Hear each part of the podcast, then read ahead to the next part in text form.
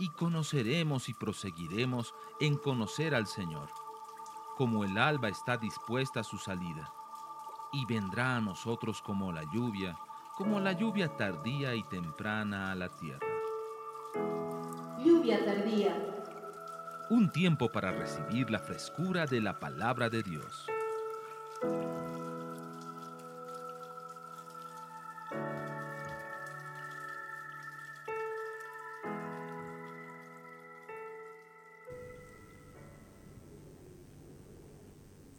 Vamos a buscar Segunda de Samuel, capítulo 6, versículo 10 y 11.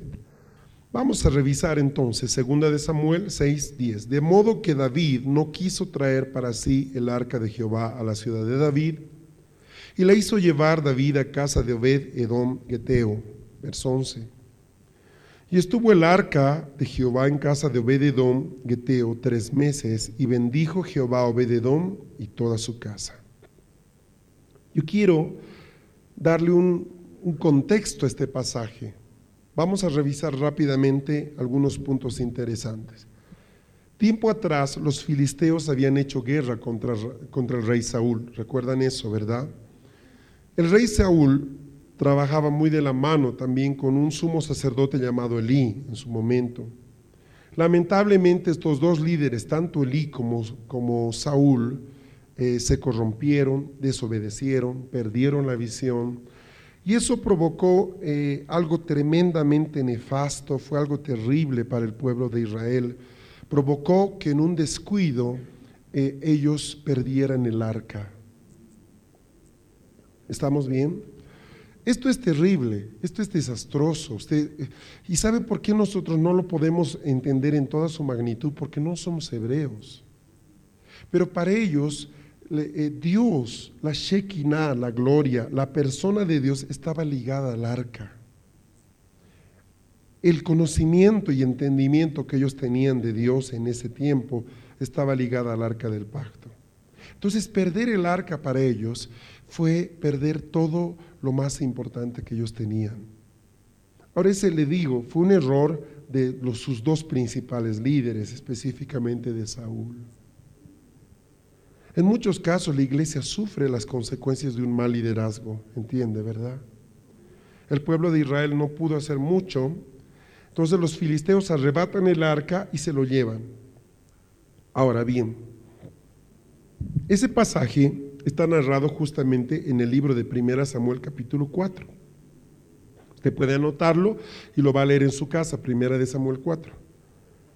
Muy interesante que usted lo revise entendiendo un poquito, va a ver lo que sucedió.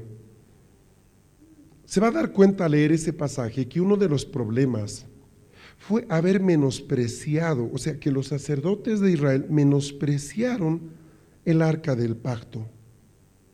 Sea, llega un momento en que ellos utilizan el arca del pacto como si fuera una pata de conejo, ¿entiende? Como un talismán.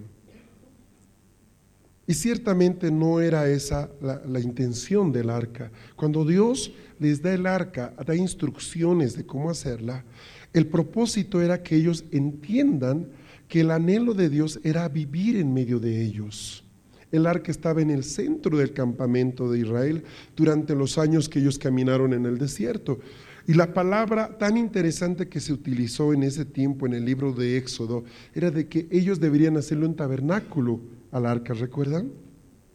Ahora, cuando usted lee capítulo 1 de San Juan, dice que Jesús tabernaculizó entre nosotros y vimos su gloria. O sea, el concepto, y es interesante que se use la misma palabra tanto en Éxodo como en Juan 1, el concepto era que Dios quería decir, yo quiero vivir con ustedes. ¿Estamos bien? Mas Israel no entendió eso, ¿verdad? En muchos casos Israel le da culto al arca en vez de darle culto al Dios del arca. Entonces ellos sacaban, ¿verdad? Y más o menos pues se parece eh, también a, a, oraciones así, ¿no? Señor, pues como soy cristiano te ruego que tú hagas que no me cobren la renta, ¿verdad? Sea, el usar a Dios para nuestros asuntos. Ahora, no está mal en definitiva, yo creo que el Señor puede comprender la fragilidad de nuestro corazón, oramos a Dios, pero mm, no era la intención de Dios que ellos utilicen de esa forma el arca. Entonces, Ellos menosprecian no solo el arca, sino que, que al menospreciar el arca menosprecian la presencia de Dios. Uno de los, de los pensamientos más terribles, uno lo lee al empezar el libro de Samuel, cuando dice que el fuego del altar se había apagado. Ese fuego nunca debería apagarse. Era un fuego que empezó, eh, fue encendido por primera vez directamente con fuego del cielo. Y la, tarea del sacerdote, para eso se les pagaba a estas personas, para eso vivían, solo eso, ¿no? no podían ser pastores, leñadores, eran sacerdotes, era para mirar el fuego todo el día y ver que no se apague, por aquí, por acá, por allá. Entonces que, miren, que 24 casas sacerdotales no puedan cuidar el fuego, significaba que había habido un problema muy serio en el liderazgo de la nación. ¿Se entiende, verdad? Entonces los filisteos se llevan el arca. Ahora, para ellos, ¿qué era el arca? ellos asociaban gran parte de su derrota al Dios de Israel. Es más, el Dios, o más bien, el pueblo de Israel era famoso no por su gran habilidad de guerra. Ellos nunca fueron un buen ejército, eran una pena como ejército pero era temible por el Dios de ellos. Se hablaba del Dios de los hebreos. Entonces cuando llegaba, por ejemplo, llegaba Israel y ponía su pie en un lugar, todos los del vecindario empezaban a asustarse. Entonces decía, bueno, miren, carguémonos cosas, vámonos nomás, o sea, se acabó la historia. ¿Por qué? Porque después de la tremenda entrada que hace Josué, ¿ah? en Jericó, la ciudad fortificada, la más grande de ese lugar, y cómo les va a los pobres jeriquinos, ¿verdad? Todos dijeron, es hora de irnos muchachos, llegaron los hebreos, el vecindario está en venta. Se fueron, se fueron. Ellos entendieron que no podían. Los gabaonitas son una expresión de eso, como ellos vienen tratando de, no ser destruidos, asumiendo un, todo un disfraz interesante para hacerse pasar como gente que vivía de muy lejos. Recuerda, ¿verdad? Bueno, para que Dios usted que ellos eran temibles, pero no por ser fieros, sino porque ellos temían al Dios de los hebreos. Entonces, qué tremendo arronjo de los filisteos, qué tremendo arronjo. Yo creo que lo volvieron general a los soldados que en ese día se atrevieron a tomar el arca. Le voy a dar un dato, piénselo y a ver qué, qué sale de, fruto de sus cavilaciones. Usted sabe que va a haber un hombre que muere al tratar de llevar el arca de regreso, se llama Usa, en un rato vamos ahí. Pero ¿por qué no murieron los filisteos que tomaron el arca? Solo piénselo. Es interesante cómo, cómo fue posible. Un hebreo muere por tratar de evitar que se caiga el arca, pero un grupo de filisteos no solamente tocaron el arca, sino que se lo llevaron. Ah, qué terrible, ¿verdad? Entonces hay muchos elementos en medio, hay muchos elementos en medio de todo esto, pero resulta de que el arca del pacto empieza a hacerles problema a los pobres filisteos. Vamos a ir un ratito al capítulo, a Primera de Samuel, capítulo 5. Primera de Samuel, capítulo 5. Bájame un poquito, J, por favor. Primera de Samuel capítulo 5, ¿ok? Y vamos a revisar, a ver, eh, realmente todo el capítulo, los 12 versos son muy interesantes. leamos un poquito, verso 1, cuando los filisteos capturaron, miren la palabra que utiliza, ¿verdad? El arca de Dios la llevaron desde Benecer a Asdod y tomaron los filisteos el arca de Dios y la metieron en la casa de Dagón. No se olvide que Dagón era el dios nacional de los filisteos. Y le pusieron junto a Dagón misericordia. ¿verdad? Es que ellos no entendían nada, o sea, noten. A ellos eran medio, ¿qué le digo? Medio sincretistas, ¿verdad? Su Dios y aquí otro Dios. Bueno, aquí vamos. 5.3. Y cuando al siguiente día los de Asdot se levantaron de mañana, he aquí Dagón postrado en tierra delante del arca de Jehová, y tomaron a Dagón y lo volvieron a su lugar. O sea, postrado quiere decir caído. Imagínense la imagen de Dagón. La imagen de Dagón era una mezcla de hombre y pez muy parecido a Copacahuana, en honor del cual tenemos una península, ¿verdad? Eh, es interesante porque era una forma antropomórfica muy especial. El Dios nacional está ahí y al día siguiente aparece de bruces caído delante del arca, ¿verdad? ¿Qué pasó? Y lo levantan a su pobre Dios. Bueno, ahí vamos. Versículo 4, y volviendo a levantar de mañana al día siguiente, aquí que Dagón había caído postrado en tierra delante del arca. Verso 5, verso 4. Y volviéndose a levantar de mañana al día siguiente, eh, sí, estoy leyendo lo mismo, ¿verdad? Dagón había caído de postrado en tierra delante del arca de Jehová y la cabeza, verso 4, perdón, de Dagón y las dos palmas de sus manos estaban cortadas sobre el umbral, habiéndose quedado a Dagón el tronco solamente. O sea, le quedó lo de pez, mire. Quedó como pura sirena. Solo estaba la parte de pescado, la parte humana quedó abajo. Qué interesante. Piense por qué se le cortaron las manos, ¿no? Ahí, ahí quedó para ratos. Dije, lo de la cabeza se entiende, pero lo de las manos es bien interesante. El Señor no está jugando y aquí está haciendo algo bien interesante. Por esta causa, los sacerdotes de Dagón y todos los que entran en el templo de Dagón no pisan el umbral de Dagón en Asdod hasta hoy. Mire eso. Versículo 6. Y se agravó la mano de Jehová sobre los de Asdod. O sea, aquí Dios se enojó. Quiere decir que lo anterior era no enojo, no, estaba calentándose, ahora está enojado. Dice, y los destruyó y los hirió con tumores en Asdod y en todo su territorio. Usted ve aquí cáncer sobre la población, ¿verdad? Y viendo esto, los de Asdod dijeron, no quede con nosotros el arca de Dios de Israel, porque su mano es dura sobre nosotros y sobre nuestro Dios Dagón. Convocaron pues a todos los príncipes de los filisteos y les dijeron que haremos el arca del Dios de Israel. Y ellos respondieron, pásese el arca del Dios de Israel a Gat. Y pasaron allí el arca del Dios de Israel. Nadie quería el arca. Y aconteció que cuando la habían pasado, la mano de Jehová estuvo contra la ciudad con gran quebrantamiento y afligió a los hombres de aquella ciudad desde el chico hasta el grande y se llenaron de tumores. Verso 10. Entonces enviaron el arca de Dios a Ecrón, y cuando el arca de Dios vino a Ecrón, los ecronitas dieron voces diciendo, han pasado a nosotros el arca del Dios de Israel para matarnos a nosotros y a nuestro pueblo. O sea, nadie quiere el arca. Es una papa caliente que nadie quiere en sus manos. Noten. Qué tremendo. O sea, Dios se defiende solo. Si usted cree que lo que está pasando con esta película que ofende a Dios, mire, más allá de eso, el problema no es Dios. ¿Sabe? El Señor se ríe de todas estas tonteras. Lo que pasa, lo que, lo que es penoso, es que todavía no hemos entendido que estamos en una batalla.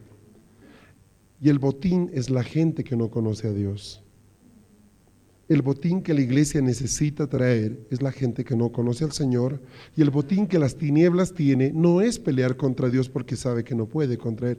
Es tratar de que los que van a conocer al Señor no lo conozcan endurecer la mente de la gente. Y me decían dos jóvenes en estos días, por ejemplo, que les ha sido difícil evangelizar en su universidad a partir de la, que la película está enseñando. Entonces, se dan cuenta, ¿no? Uno va y le dice, te quiero hablar de Jesús, y me dice, ay, ¿tú qué opinas del Código da Vinci? O sea, el problema es este, le está dando el infierno recursos a la gente para que no acepte el Evangelio de Jesucristo. O sea, no es el problema Dios. Sabe, a la persona de Cristo se la ha vituperado siempre. Siempre se hablaron cosas malas de Él, aun cuando Él estuvo entre nosotros físicamente. Entonces no es ese el problema. Los, de, los musulmanes se molestan tanto cuando hablan de su Dios porque Él no puede defenderse porque no lo es. Pero no es el caso. Usted no tiene necesidad de cuidar a un león, ¿me entiende? No me lo miren mal a mi león, ¿eh? Cuidado, porque no le déjelo. Sabe, un león sabe cuidarse solo. La Biblia sabe defenderse sola. La persona de Cristo sabe cuidarse sola. El problema en una guerra no son los dos ejércitos, es la gente que queda al medio. Ellos son las víctimas, las víctimas casuales. ¿Entiende, verdad? Entonces, mire, a mí me, parece interesante cómo el arca se defiende solo. Ahí está. Bueno, el arca o Dios, como quiera decirse. Versículo 11. Y enviaron y reunieron a todos los príncipes de los filisteos, diciendo: Enviad el arca de Dios a Israel, ¿ok? Devuélvanselos. ¿ah? Y vuélvase su lugar y no nos mate a nosotros ni a nuestro pueblo, porque había consternación de muerte en toda la ciudad y la mano de Dios se había grabado allí. Y los que no morían eran heridos de tumores y el clamor de la ciudad subía al cielo. Qué terrible. Miren lo que es jugar con las cosas, ¿verdad? Versículo 1 del capítulo 6. Estuvo el arca de Jehová en la tierra de los filisteos. ¿Cuánto tiempo? Siete meses. Nunca se olvide, el siete es un número de juicio.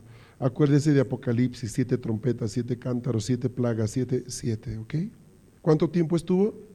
Siete meses, perfecto. Entonces los filisteos, llamando a los sacerdotes y adivinos, preguntaron, ¿qué haremos del arca de Jehová? Hacernos saber de qué manera le hemos de volver a enviar a su lugar. Y ellos dijeron, los adivinos, mire, son los adivinos. ¿eh? Nosotros tenemos sacerdotes, ellos tienen adivinos, miren. Ellos dijeron, si enviáis el arca del Dios de Israel, no la enviéis vacía, sino pagadle la expiación.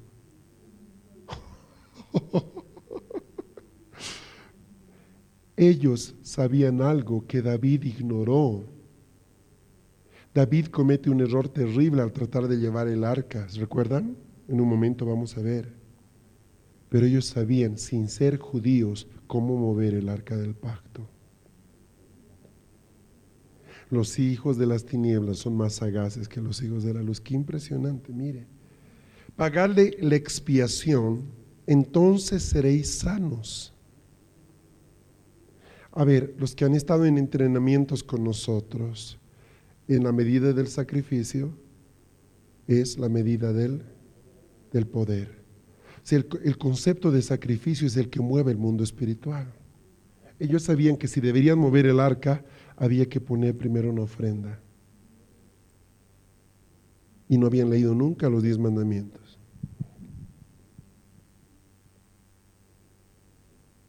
Qué tremendo, ¿eh? Está conmigo, ¿verdad?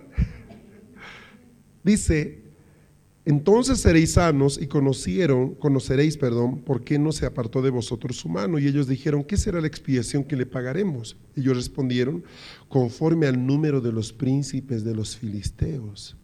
Cinco tumores de oro y cinco ratones de oro, porque una misma plaga ha afligido a todos vosotros y a vuestros príncipes, empezando por la cabeza era la ofrenda.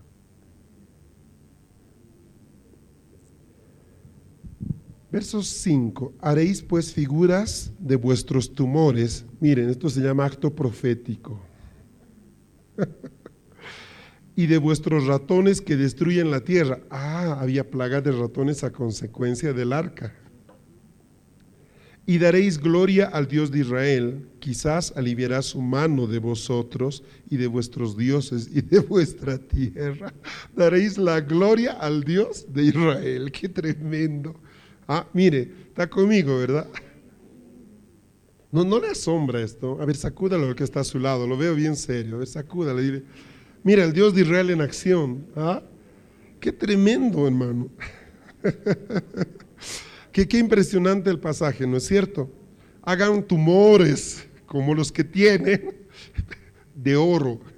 Tremendo, ¿no? Versículo 6. ¿Por qué endurecéis vuestro corazón como los egipcios? Y Faraón endureció su corazón después que los había tratado así. No los dejaron ir y se fueron. Oye, ellos sabían la historia que pasó en Egipto. Ya, ya saben cómo les fue a los egipcios, mejor nos apuramos chicos. Y aquí que somos menores que los egipcios. Miren, haced pues ahora un carro nuevo. Tomad luego dos vacas que críen, a las cuales no hayan sido puestas yugo. Y uncid las vacas, unid, perdón, perdón, uncid las vacas al carro y haced volveos sus becerros de detrás de ellas a casa. Tomaréis luego el arca de Jehová y lo pondréis sobre el carro y las joyas de oro que le habéis de pagar de ofrenda por la culpa las pondréis en una caja al lado de ella y las dejaréis que se vaya. Y observaréis si sube por el camino de su tierra. Denme un minuto acá. Noten, todo el protocolo de cómo regresar el arca lo reciben quienes, los adivinos. Ahora, es interesante que cuando David quiere mover el arca, hace exactamente lo que ve. Consigue el carro nuevo, las, vacas nuevas, y, o sea, en pocas palabras, David empieza a cargar el arca como los filisteos le enseñaron. y eso provoca la muerte de Usa. No puede servir a Dios conforme el mundo sirve a sus dioses. ¿Estamos bien? Hola. Está conmigo, ¿verdad? Notan, vamos a ver en un momento cómo David llevó el arca y van a darse cuenta que lo llevó muy parecido a como los filisteos enviaron el arca. Y observaréis si sube por el camino de su tierra en Bet-Semes, él nos ha hecho este mal tan grande. Y si no sabremos que no es su mano la que nos ha herido, sino que esto ocurrió por accidente. Mire, ellos todavía querían probar si lo que les estaba pasando era casual. Versículo 10. Y aquellos hombres lo hicieron así, tomaron dos vacas que criaban, o sea, con becerritos, las uncieron al carro y encerraron en casa sus becerros. Luego pusieron el arca de Jehová sobre el carro y la caja con los ratones de oro y las figuras de los tumores, todo un protocolo. Y las vacas se encaminaron por el camino de Bet-Semes y seguían camino recto y andando y bramando sin apartarse ni a derecha ni a izquierda. Y los príncipes de los filisteos fueron tras ellas hasta el límite, viendo por dónde iban las barcas. Y cuando vieron, fueron por el camino ese, dijeron, realmente era Dios el que nos trajo eso, el Dios de Israel. No fue por casualidad. ¿Estamos bien? Dice, y los de Bet-Semes segaban el trigo en el valle y alzando los ojos vieron el arca y se regocijaron cuando la vieron. Ahora imagínense un carro que no tiene ningún conductor. Hay las vacas que llevan el arca y las vaquitas saben dónde deben ir. Todos dicen, ay, al fin se va esa cosa. Al fin se va esa cosa. ¿no? Y el carro vino al campo de Josué en Bet-Semes y paró allí donde había una gran piedra. Y ellos cortaron la madera del carro y ofrecieron a las vacas en holocausto a Jehová. Los levitas bajaron el arca de Jehová y la caja que estaba junto a ella, en la cual estaban las joyas de oro, y las pusieron sobre aquella gran piedra. Y los hombres de Bet-Semes sacrificaron holocausto y dedicaron sacrificios a Jehová en aquel día. Cuando vieron esto, los cinco príncipes de los filisteos volvieron a Ecrón el mismo día. Estos fueron los tumores de oro que pagaron los filisteos en expiación a Jehová y por Asdot uno, por Gaza uno, por Ascalot uno, por Gat uno y por Ecrón uno, cinco en total. Y los ratones de oro fueron conforme al número de todas las ciudades de los filisteos pertenecientes a los cinco príncipes, así las ciudades fortificadas como las aldeas sin muro, la gran piedra sobre la cual pusieron el arca de Jehová está en el campo de Josué de Bet-Semes hasta hoy. Ahora, yo los dejo un momento en esta, con esta imagen. Usted ya sabe qué pasó con el arca, cómo se lo llevaron, y va a darse cuenta de que no fue Israel quien va a buscar el arca. Y eso es triste, eso es penoso, porque muestra algo, muestra en definitiva que aún el pueblo de Dios eh, eh, no tiene, carece de ese deseo de poder buscar y apegarse a la presencia de Dios. Estamos entendiendo esto, ¿verdad? Porque hemos dicho de que el arca no era el arca en sí, sino era la presencia misma de Dios. ¿Estamos bien hasta ahí? Bueno, entonces ahí ve cómo lo devolvieron. Ahora bien, más adelante, lo llevo a primera de Samuel 7, algunos siervos de Dios que habitaban en Israel vinieron y trasladaron el arca de Jehová a casa de un hombre llamado Aninadab. Eso era en Kiriat Jearim. Y dice la palabra en 2 de Samuel 7, 1 y 2 que ahí se quedó por un largo tiempo. Vamos a buscar 7, 1 y 2. Dice, vinieron los de Kiriam Jearim y llevaron el arca de Jehová y la pusieron en la casa de Abinadab situado en el collado, y santificaron Eleazar su hijo para que guardase el arca de Jehová. Mire qué tremendo. No eran sacerdotes, pero agarran uno de los muchachos y lo santificaron. ¿Cuál es el término técnico para santificar? Separaron, dijeron, tu tarea es cuidar el arca día y noche. Tú no vas a ir al colegio, no vas a trabajar, no vas a hacer nada, solo debes cuidar el arca. ¿Cuántos no quisieran estar en ese lugar? Levanten su mano. Claro, mire, ahí está. Esos son los flojos, ¿ve? No quiere trabajar. Qué barbaridad, hermano. No, no, Eso expresa otra cosa realmente, ¿no? Bueno, dice verso 2, desde el día que llegó el arca a Kiriam Jerim, pasaron muchos días, 20 años. Y toda la casa de Israel lamentaba en pos de Jehová. A nadie le importó que el arca quedara 20 años en un lugar que no era malo, pero que no era su lugar. Ahora yo te pregunto, ¿qué hizo Saúl en 20 años?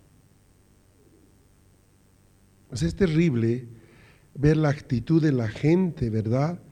Eh, en cuanto a la indiferencia, algo tan precioso como era el arca del pacto.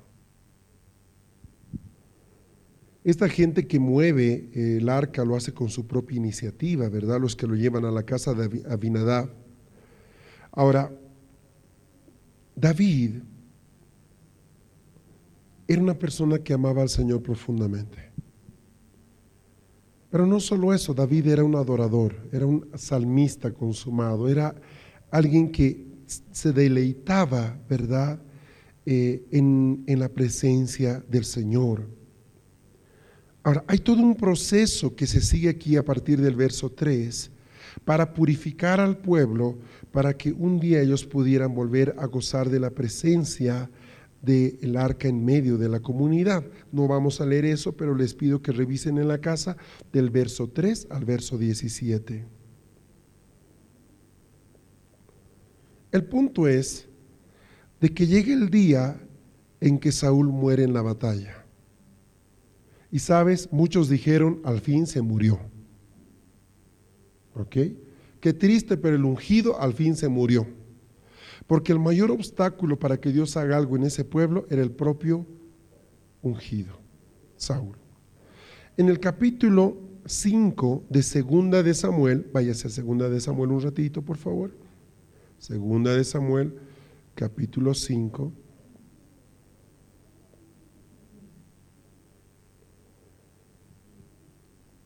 Vamos a leer los primeros versos, cinco versos. Vinieron todas las tribus de Israel a David en Hebrón y hablaron diciendo, Henos aquí hueso tuyo y carne tuya somos.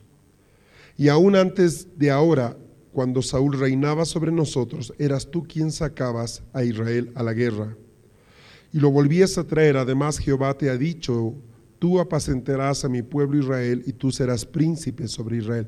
Es la gente reconociendo la autoridad de David. Vinieron pues, verso 3, todos los ancianos de Israel al rey en Hebrón, y el rey David hizo pacto con ellos en Hebrón delante de Jehová y ungieron a David por rey sobre Israel. Era David de 30, de 30 años cuando comenzó a reinar y reinó 40 años. En Hebrón reinó sobre Judá siete años y seis meses, y en Jerusalén reinó 33 años sobre todo Israel y Judá. ¿Estamos bien? Entonces usted ve, David eh, es levantado rey y una de las primeras cosas que él va a hacer está en el capítulo 6, justamente. Segunda de Samuel 6.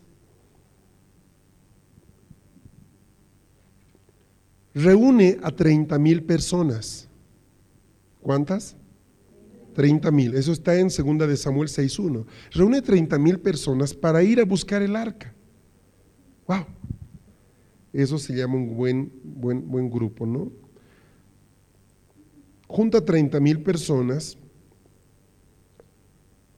y él empieza el proceso de traslado. Dice, David volvió a reunir a todos los que había escogido 30 mil, verso 2, 6, 2, y se levantó David y partió a Balá de Judá con todo el pueblo que tenía consigo para hacer pasar de allí el arca de Dios, sobre el cual, la cual era invocado el nombre de Jehová de los ejércitos que mora entre los querubines. Pusieron el arca de Dios sobre un carro nuevo y la llevaron a la casa de la casa de Ninadab, que estaba en el collado, y Usa y Ayo, hijo de Abinadab, guiaba el carro nuevo. Y cuando lo llevaban de la casa de Abinadab, que estaba en el collado con el arca de Dios, yo iba delante del arca. Y David y toda la casa de Israel danzaban delante de Jehová con toda clase de instrumentos de madera, de haya, con arpas, salterios, panderos, flautas y címbalos. ¿Estamos bien? Verso 6. Cuando llegaron a la era de Nacón, al terreno de Nacón, Usa extendió su mano al arca de Dios y la sostuvo porque los bueyes tropezaban. Y el furor, verso 7, de Jehová se encendió contra Usa y lo hirió allí Dios por aquella temeridad y cayó allí muerto junto al arca de Dios. ¿Estamos bien hasta ahí? Eh, qué, qué terrible, ¿verdad? Usa es una palabra hebrea que significa fuerza humana. Usa es una palabra hebrea que significa fuerza humana. Entonces, imaginen la escena tan terrible, están danzando, es una fiesta, lo que ahí ve, 30 mil personas en gozo, cuando de repente uno de ellos cae muerto. Y todos se paralizan, ¿eh? todos quedan estupefactos. Eso se describe justamente en los dos versos siguientes. Versículo 8, y se entristeció, perdón, David por haber herido Jehová a Usa y fue llamado a aquel lugar Perez Usa hasta hoy. Y temiendo David a Jehová que al día dijo, ¿cómo ha de venir a mí el arca de Jehová? Se anote, ahora lo puede usted ya comparar, usted tiene una visión más grande, hemos leído hace un momento. Lo que él hace fue trasladar el arca de la misma forma como los filisteos lo habían enviado 20 años atrás. ¿Estamos bien? Hola, ¿está conmigo? Amén. Ahora, ese fue un error, me, impresiona la palabra que utiliza acá, dice, fue una temeridad. Qué arrojo, ¿cómo hiciste eso? Qué barbaridad. Vuelvo a preguntarle, eh, David, ¿qué origen tenía? ¿Qué era él antes de ser rey? Era pastor. La gente más analfabeta y poco preparada de Israel eran los pastores. ¿Dónde están los levitas y sacerdotes ese día? O sea, quiero decirle algo, no fue un problema, no fue un pecado de David en el sentido directo porque él no tenía la obligación de conocer esto. Él, él no era un sacerdote, él nunca fue entrenado en esto. ¿Estamos bien? Pero pregúntese, ¿dónde está ahí el sumo sacerdote? ¿Dónde está la gente? Que le diga, espera rey, tú no puedes mover así el arca. Note que los, los príncipes filisteos, cuando vieron el arca, dijeron, ¿cómo lo hemos de llevar? E hicieron algo llamaron a los adivinos para decirles, a ver muchachos, ustedes que se mueven en sus cosas, averigüen cómo podemos trasladar el arca. O sea, qué tremendo, ¿verdad? Pero por el otro lado, el pueblo de Israel no tiene ni siquiera esa capacidad para entender cómo debería mover las cosas de Dios. O sea, qué terrible. Hay cosas y cosas, hermano. Usted no le puede cantar cualquier taquirari al Señor o sea, hay, un protocolo que Dios exige. Es más, Él nos prohíbe que adoremos a Dios a la forma que el mundo adoraba a sus dioses. Esa es una prohibición.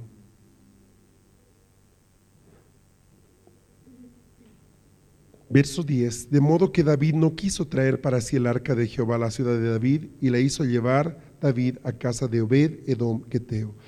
Miren, en ese momento se acabó la fiesta, se acabó la danza. Punto. Se murió un hombre. ¿Y saben qué se murió? Se murió uno de los hijos de, la, de los que cuidaba el arca.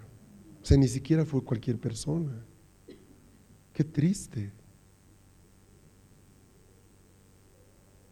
Entonces, con mucho cuidado, llevan a la casa de Obededom. Ahora, aquí es donde empiezo el mensaje. es que yo le quiero hablar de Obededom pero se da cuenta que era necesario todo este proceso. Qué lata, ¿verdad? Bueno, disfrútelo, está bien, espero que no le esté pasando mal. Pero ubíquese con esto, cuando Obededón ve llegar el arca, ¿se imagina la cara que pone? Esa arca podía ser una tremenda bendición. ¿Y qué viene, qué, qué más trae el arca, no? Ay, bueno, mira, venía con unos tumores Aleluya, quien vive, ¿verdad? Ay, no solo eso, venía con unos ratones. Oh, qué bueno. O sea, la situación para, para, para Obed fue impresionante. Ve entrar el arca. Yo creo que decía, chicos, chicos, eh, no sería buena idea llevarlo a otro lugar. O sea, qué tremendo. Obed Edom Geteo, wow. Diga conmigo, yo quiero ser como Obed. Ahora dígalo creyendo. Dígalo.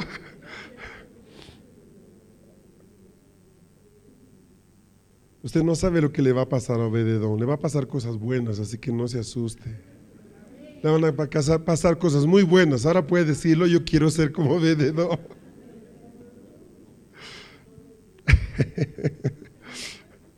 La palabra Obed-Edom, Obed-Edom significa siervo de Edom. Ahora, yo quiero que por un momento se ponga a pensar, a ver, piensa, piensa. Dile al que está a tu lado, piensa, piensa. Los buenos, perdón, los bueyes nuevos que llevan el arca son como los neófitos que tratan de enseñar las cosas de Dios sin entender lo que están hablando. En el Nuevo Testamento Pablo le recomienda a Timoteo y le dice, escoge gente que no sea neófita yo sé, hay gente que conoce al Señor, recibe al Señor y ya quiere, que le digo, quiere tocar, quiere cantar, quiere bailar, que, y todo puede ser muy bueno. Pero cada persona que viene al Señor debe pasar por un proceso primero de limpieza. Un proceso no solo de limpieza, sino de entender lo que le está pasando aunque parece, es muy parecido, esta no es una misa evangélica, es otra cosa lo que hacemos aquí. Y necesita que tú, necesitas tú entenderlo para poder eh, entrar a otro nivel de vida. Dos, el carro nuevo del que hablamos era justamente el modelo filisteo, ¿verdad? El modelo filisteo. Y no es la forma como se agrada a Dios, usted va a ver en el mundo, ¿verdad? eh, qué son los prestes, ¿no? Tristemente usted tiene a la pobre gente que no tiene, los pobres gremiales, como tiran a casa por la ventana cuando llega el preste. Y todo es nuevo. Mucha gente aquí creció con esta idea de que había ciertas festividades en el año donde tenían, tener, tenían, deberían tener toda la ropa nueva. Y la mamá les cambiaba toda la ropa. ¿De dónde nace todo eso? Es del espíritu de este mundo. Según la palabra, el arca debería ser llevada por los hombres que Dios había escogido para este propósito. Era la forma en que Dios había establecido que se lleve el arca. ¿Estamos bien hasta ahí? Si usted se da cuenta, váyase un momentito, por favor, a Primera de Crónicas 15. Ponga su dedo ahí donde estamos, vamos a volver. Váyase a Primera de Crónicas 15.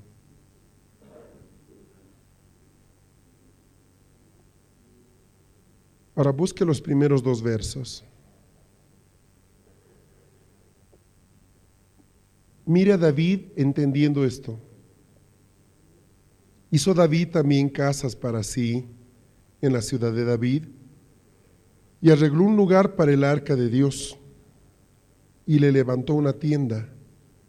Entonces dijo David, el arca de Dios no debe ser llevada sino por los levitas, porque a ellos ha elegido Jehová para que lleven el arca de Jehová y les sirvan perpetuamente. ¿Quiénes deberían llevar el arca? ¿Y quiénes estaban llevándolo la primera vez? Un par de bueyes. ¿Cree usted que hay alguna diferencia?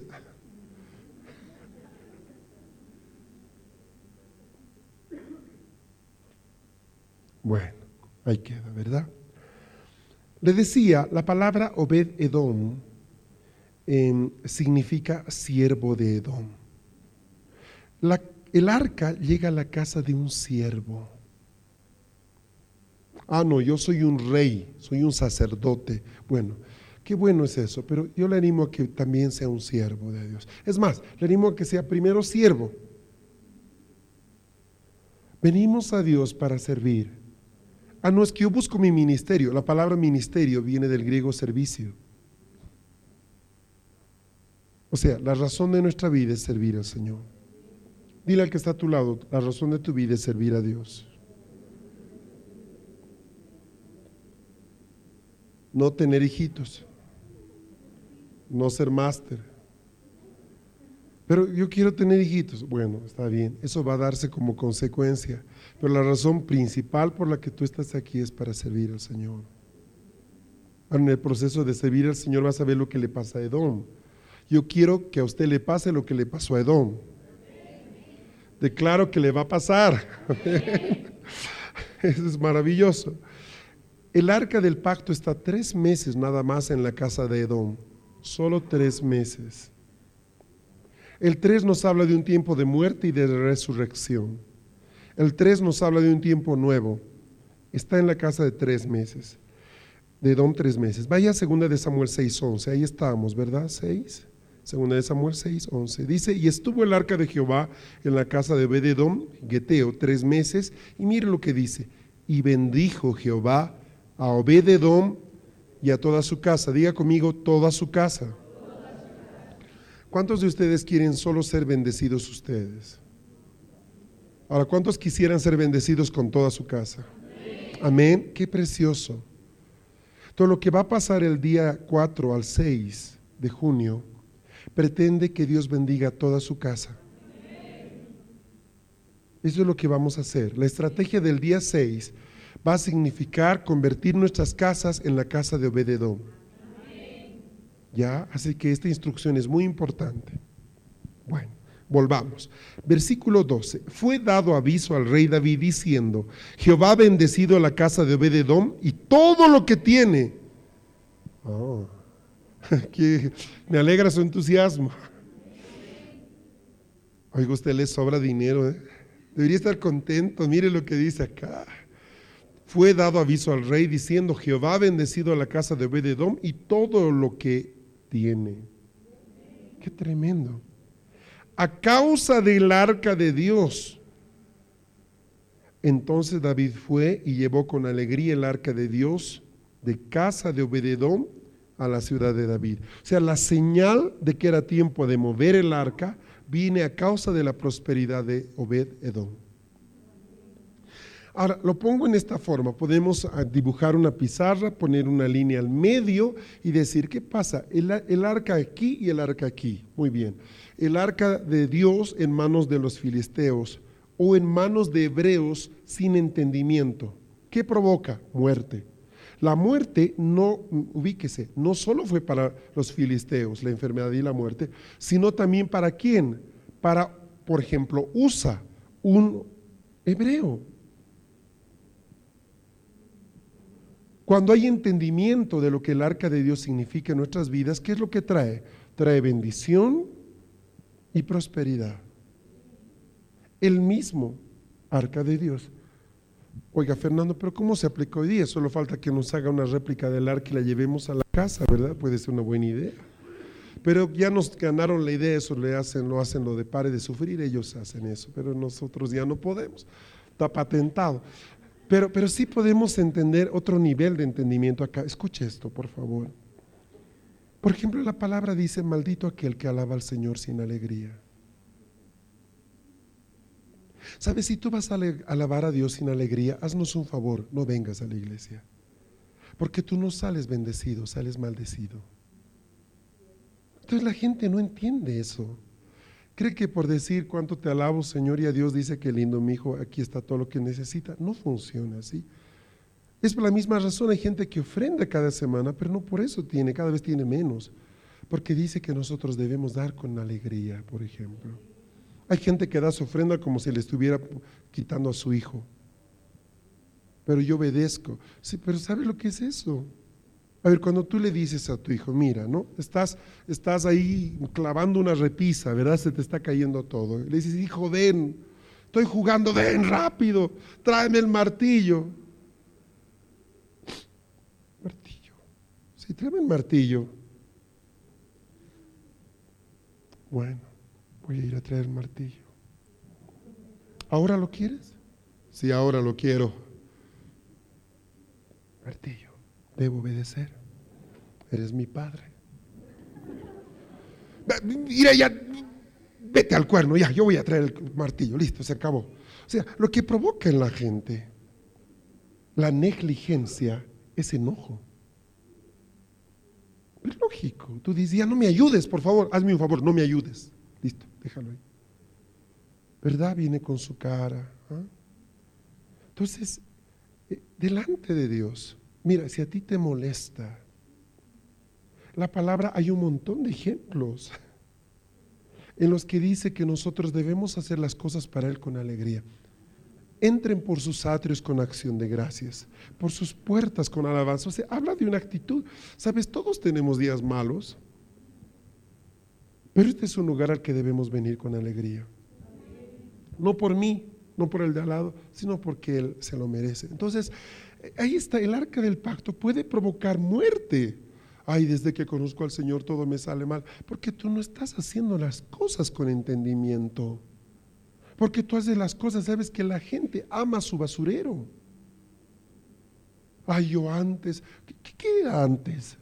Es como esa persona, ¿me entiende? Dios le da una mansión de tres pisos y todavía echa de menos su pawichi. Ay, mis pajitas. Ay, mis, mis ramitas de motacú tan hermosas. ¿Qué, le pasa? Pura vinchucas tenía ahí arriba. Ahora tiene una casa decente y se queja, pero es verdad, yo antes, hermanos, nada hemos aportado a lo que Dios nos ha dado. Y si tú crees que por ofrendar algo Dios te va a dar algo, no funciona así. O sea, más que, más que dar algo, lo que Dios pesa es la actitud con la que damos las cosas. Y usted se va a dar cuenta, hay gente que está en el Señor pero está frita. Antes por lo menos le iba mejor. Claro, porque antes le ayudaba el Equeco, le ayudaba la Virgen de Copacabana, alguien le ayudaba. Cuando vino al Señor, todos esos socios se fueron. Pero es que es cierto. Hay gente que tiene una cara en la vida cristiana como si fuera la mayor tortura. ¿Verdad? Y le tienes que tocarle una nota en mi menor, ¿verdad?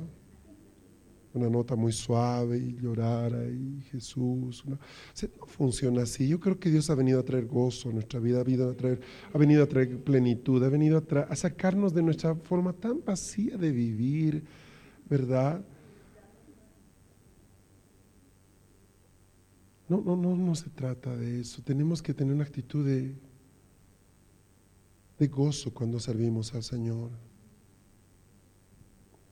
de atención. Esa es la razón por la que le decimos apague su celular cuando esté en la iglesia. No es bueno, es una falta de respeto a la gente, al que habla, pero más que eso al Señor. En el cine le piden que apague su celular, en el cine. Y aquí no estamos pasando una película. Pero sí, lógico, o sea, hay elementos. Dile al que está a tu lado, aprende a servir al Señor. Ese es el punto. El hecho de que usted diga soy cristiano no lo hace feliz. Es el proceso de todo. Pero hermano, ahora caminar en el Señor me ha costado mucho. Sí es cierto. Pero yo te voy a decir algo. Es un precio que el Señor te ayuda a pagar. Él nunca dice que nos pide algo que no podamos hacer. O sea, hay un proceso en el que Dios mismo nos ayuda a dar los pasos. ¿Sabes qué me impresiona? En Isaías dice que hasta Él llora con nosotros cuando pedimos perdón por nuestros pecados. O sea, no hay un proceso en el que podamos decir yo estoy solo en esto. No estás solo, nunca has estado solo. Tú no sabes lo que significa la palabra soledad. Sabes, el Señor estuvo todo el tiempo contigo. No tienes por qué sentirte así. Si vas a danzar, danza con una sonrisa. No me gustan las chicas danzando con su cara larga. Como dice Lucas, tienen cara de teléfono ocupado, ahí de indio de palo. O sea, no funciona. Sabe que la alabanza tiene que verse en cada poro de nuestros ojos.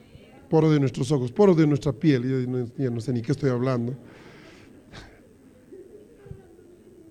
Debemos tener una actitud de alegría, ¿verdad? Así que cuando usted ve a alguien con su cara de palo alabando, ¿verdad? Dígale, hermano, gózate, el Señor resucitó y te ama. No se salga maldecido, sálgase bendecido, ¿verdad? Miren, le ponemos las letras grandes, le ponemos un fondo bonito. a que vea algo no aburrido, una poja blanca. ¿Sabe cuántas iglesias tienen una cosa bonita así? Se goce, se trata de hacer algo bonito para usted porque el Señor está en medio. Entonces, en todo lo que hagamos, al ofrendar, al orar, al venir al grupo de discipulado, hay gente que viene como castigada, ¿verdad? Te portaste mal, ahora vas a tu discipulado.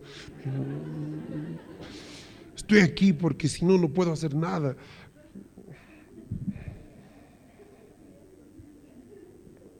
Los filisteos son más inteligentes, ¿verdad? Usted no va a ver a, uno que pasa preste, mire, está gastando 10 mil dólares y está feliz y está ebrio el hombre. Y está gastando todo lo que ahorró. Pero usted va a ver, no, no hay tristeza. ¿Y cómo, cómo, cómo celebra esa gente, hermano? Cierra la calle y que los autos, que se vayan los autos y chaca, chaca. O sea, Oye, nos tienen que orar por nosotros estos, ¿eh? Por favor, pongan la mano aquí. Porque, pero verdad, uno ve el gozo, ve, ve cómo tiran la plata, todo, todo, que el negocio se cierra el negocio. ¿Por qué no viste a la iglesia? Tenía que estudiar. O sea, qué terrible, hermano. Tenemos que aprender de las tinieblas, ¿vio? Ellos tienen más pasión muchas veces por lo que hacen. Me impresiona a mí cuando alguien mete un gol, ¿verdad? Es como si ellos hubieran metido el gol, debería verlos cuando ven el fútbol. Si tuvieran la mitad de ese entusiasmo aquí en la iglesia, no podríamos parar el servicio. Pero de veras. Tremendo, viene a la iglesia. Aleluya. Te alabo, Señor.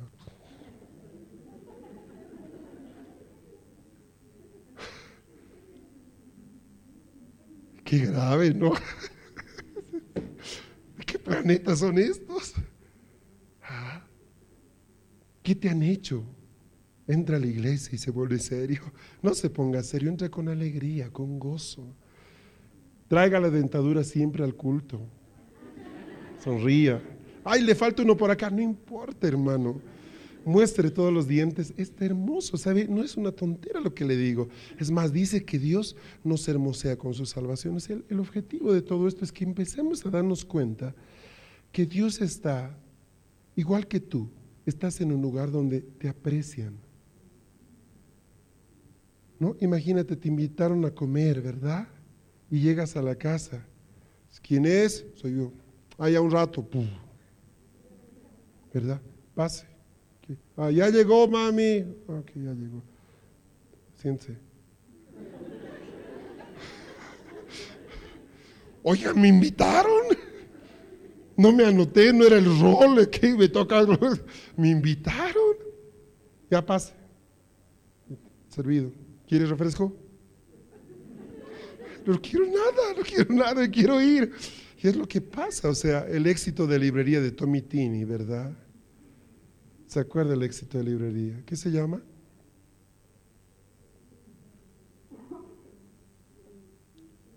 Bueno, escrito varios, los captores de Dios, etcétera, la casa favorita de Dios, ¿verdad? Habla de esto. El Señor está donde se aprecia su presencia. Es lógico. La mayoría de las iglesias son como un hotel. Dios entra, pasa la noche y se va. Pero Él no busca un hotel, Él busca una casa.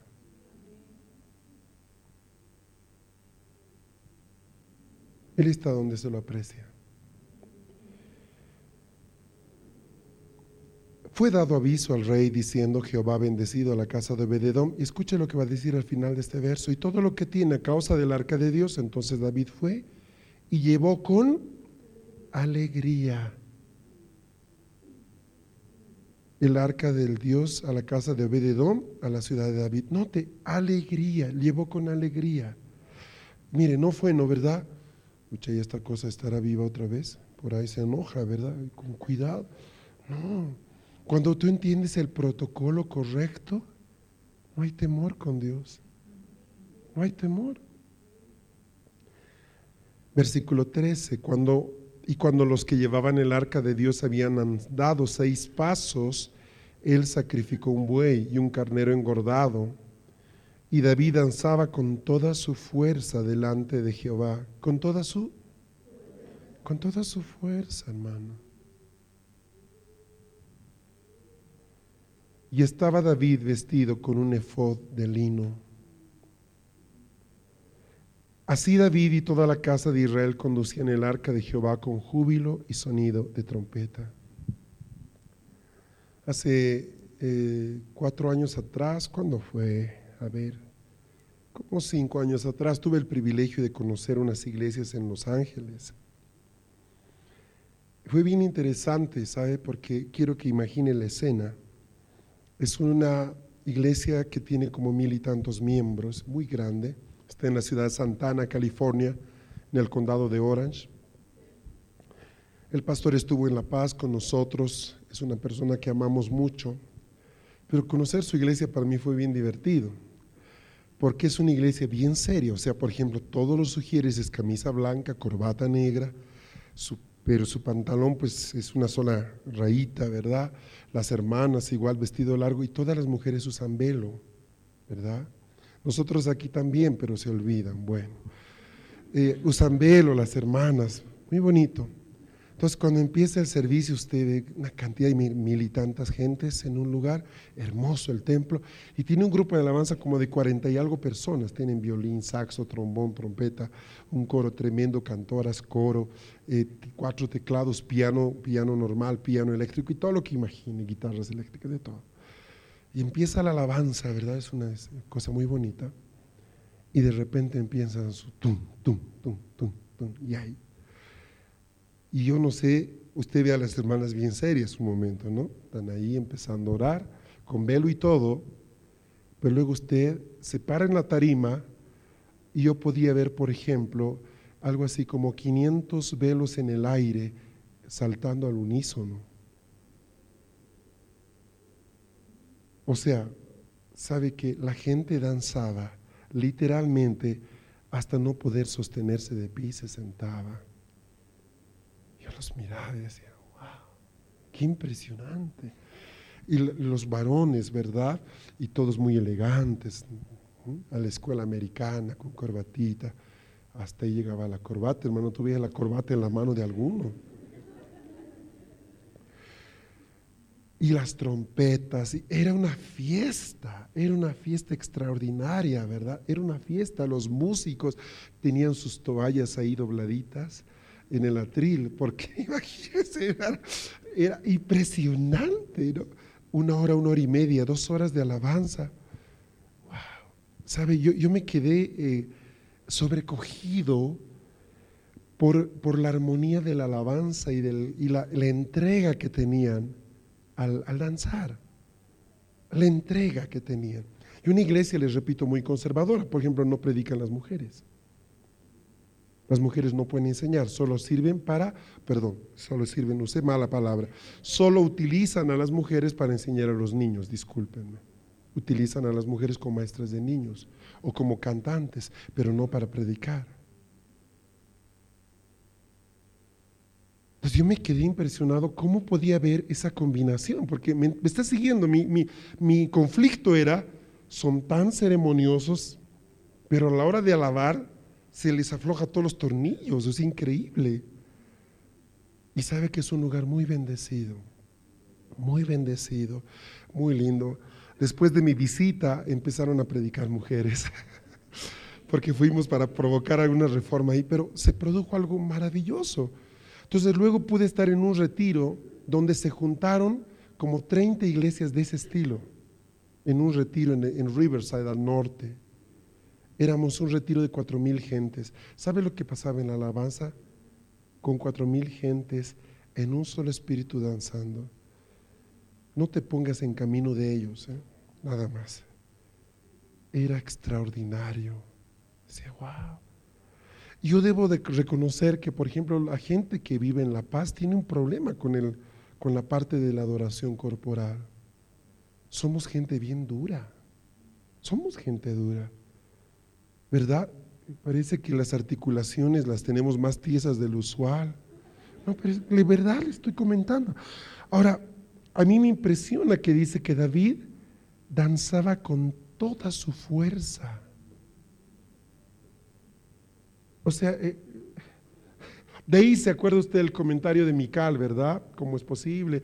Porque él daba vueltas de payaso. Entonces sus, sus, pantorrillas salían al aire, ¿no?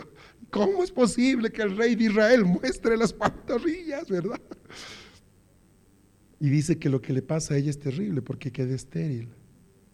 Es grave cuando tú te metes a juzgar a aquel que no lo está haciendo para ti, lo está haciendo para otro. Es terrible, ¿verdad? Pero realmente David nunca le importó la corona. Se me va a caer la corona si me muevo mucho. ¿eh? Chicos, aquí está el rey. Él era uno más.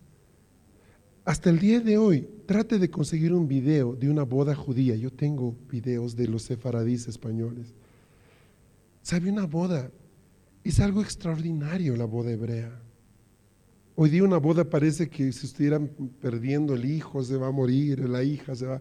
Es una fiesta, por ejemplo, una costumbre muy, muy común es que todos los hombres alzan a la novia en una silla. Está en la silla la mujer, ¿verdad? Y todos los hombres y corren por todos lados. Es una cosa extraordinaria. Y la novia está ahí arriba con todo y velo. Porque hombres y mujeres no bailan juntos. Hombres por un lado, mujeres por otro lado.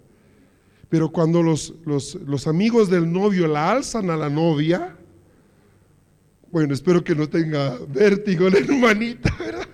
Pero tú los ves y por todo, y salen por las calles que son en Israel bajadas, subidas, porque se casó nuestro amigo. Y la honran a la novia poniéndola y la llevan en andas. Y como no la pueden tocar, porque no se ve bien, la ponen en la silla. Ver una boda judía te deja, wow. Qué alegría, qué gozo, ¿verdad? Eso se describe en Apocalipsis, por cierto. Hágase masajes aquí. Somos muy duros, ¿verdad? Las articulaciones, hay que hay que orar para que nuestros pies se suelten. Somos tiesos. Lo divertido es que cuando antes bailábamos cueca, misericordia, los tacos pedían perdón, hermano. ¿Y cómo bailaban cueca, hermano? Uh, si había un vecino abajo, allá era el vecino, esa noche no dormía, ¿verdad? Pero venimos al Señor y nos ponemos serios.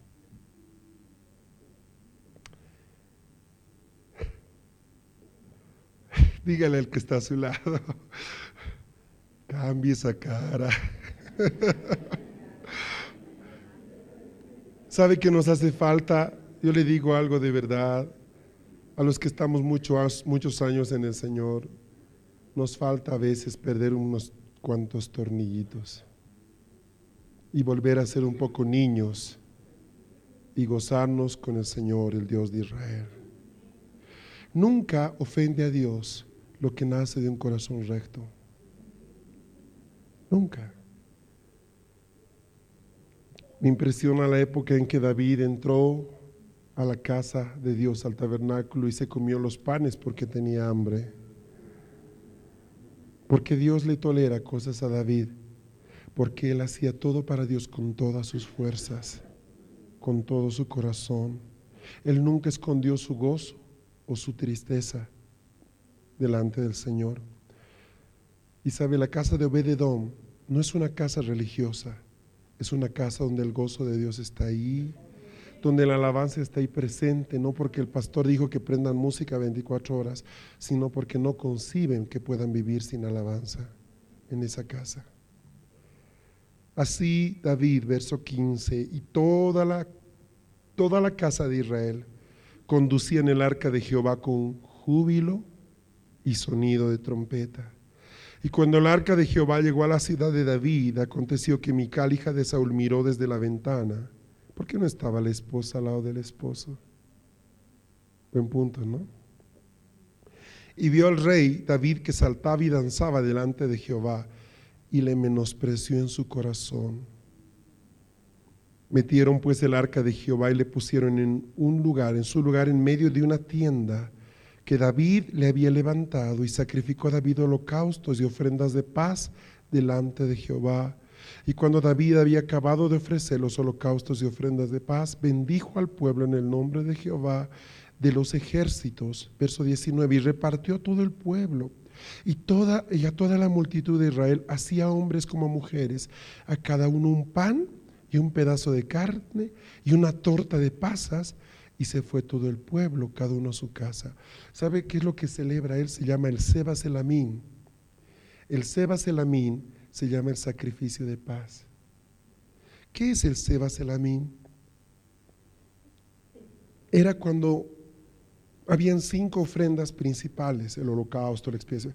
El Seba Selamín era uno de ellos, que se llamaba ofrenda de paz o Seba Selamín. Era cuando uno quería darle al Señor algo que no era por pecado, no era por restitución, no era por expiación, era por el puro gusto de darle algo. Quiero darle algo. Eran los sacrificios que hacía Abraham, porque él sacrificaba a Dios antes de la ley. En ese sacrificio, digamos, se llevaban un corderito y decía, Señor, quiero ofrecerte este corderito. Entonces lo agarraban al cordero, lo sacrificaban y la mitad del cordero, ¿verdad? Era para el, para el hermano que había llevado eso y la mitad la quemaban en el altar. Miti miti, 50-50, 50-50. En cambio, en el holocausto, todo el cordero, hasta las lanas, deberían quemarse en el altar porque era todo del Señor. Pero en el Seba Selamín era la mitad para el Señor y la mitad para el que lo hacía.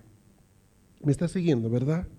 Por ejemplo, usted recibe un bono de la nada, le dan 400 dólares a su empresa de bono. ¡Wow!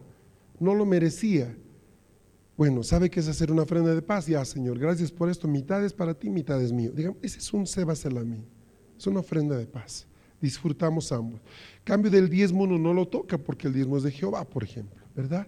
Entonces miren lo que él hace. Dice que hace sacrificios de paz y se da el trabajo, David, de que a cada casa le llegue un pedazo de carne, una hogaza de pan y pasas.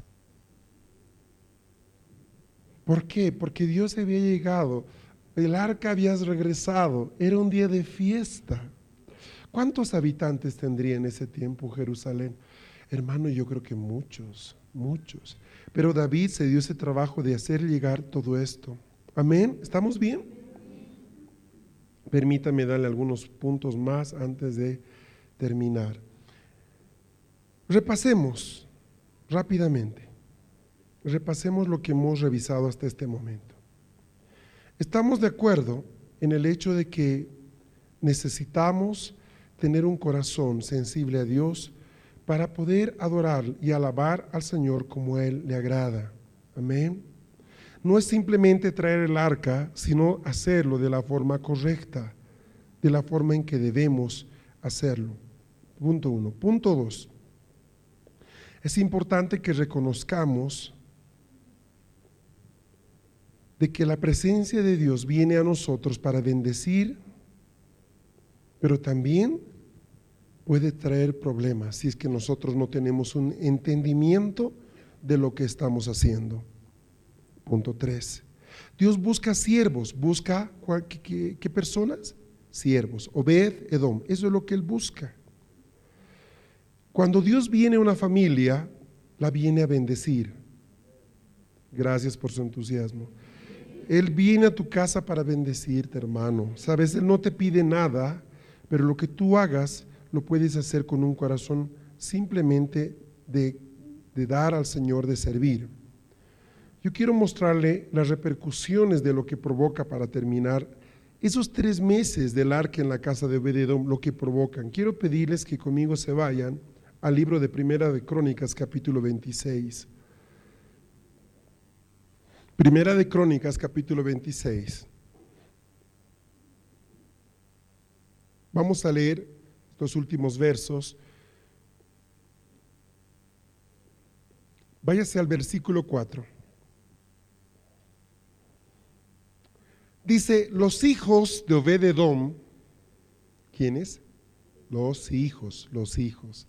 Los hijos de Obededom, Semaías, el primogénito, Josabad, el segundo, Joá, el tercero, el cuarto Sacar, el quinto Natanael, el sexto Amiel, el séptimo Isaacar, el octavo Yoltai, porque Dios había bendecido a Obededón.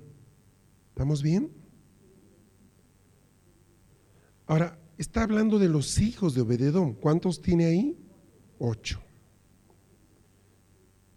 ¿Cuál es el primero? Semaías. ¿Estoy bien? Significa Jehová ha oído. Le voy a dar el significado de los ocho, si quiere anotarlo. Su primer hijo significa Jehová ha oído. Qué gran bendición que tú puedas decir Jehová ha oído. Wow.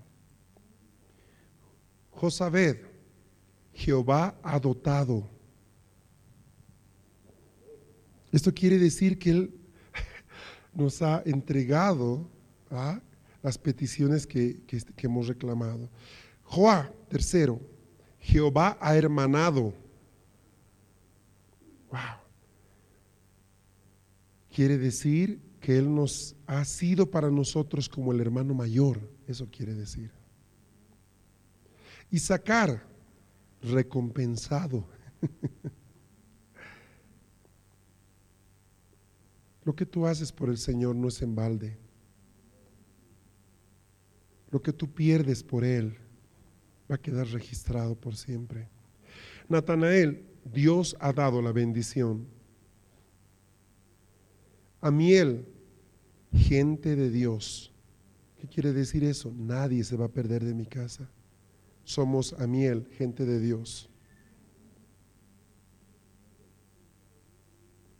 Paultai, laborioso. Familia trabajadora, bendecida. Imagínese eso. ¿Cuánta gente trabaja y no recibe lo que necesita? ¿Cuánta gente tú conoces así? Pero qué tremendo, aún nosotros, de lo poco que tenemos, nos sobra. Esa es la bendición de Dios. La bendición es cuánto dinero tienes. Hay una bendición en vivir sin deudas, por ejemplo, ¿verdad? Eso es cierto. Es impresionante ver cómo los hijos de, de el octavo, levantado por recompensa o levantado dos veces. Ahora, ¿sabe? Cuando usted va al verso 6, se da cuenta que no solo sus hijos fueron bendecidos, sino también sus nietos.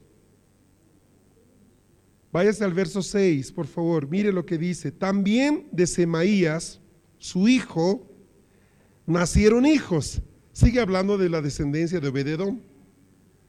Que fueron qué? Señores sobre la casa de sus padres porque eran varones valerosos y esforzados.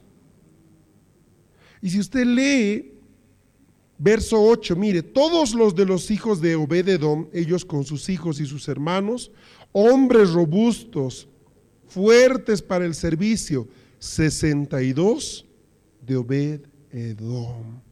Qué tremendo, qué tremendo. Y ahí sigue con su lista de otras personas más, pero ciertamente van a darse cuenta que hay una bendición poderosa sobre la vida de Obed Edom y sobre toda su casa y sus bienes por los tres meses que el arca estuvo en ese lugar. Por tres meses que permaneció en ese lugar. ¿Cuántos quisieran recibir lo que Obededom recibió? Entonces hagan lo que él hizo, pues. Hagan lo que él hizo. Ahí hay un diseño. Abra su casa al Señor. No le estoy diciendo que hagamos reuniones ahí. No es, le diría abra su casa a la iglesia, le digo abra su casa al Señor.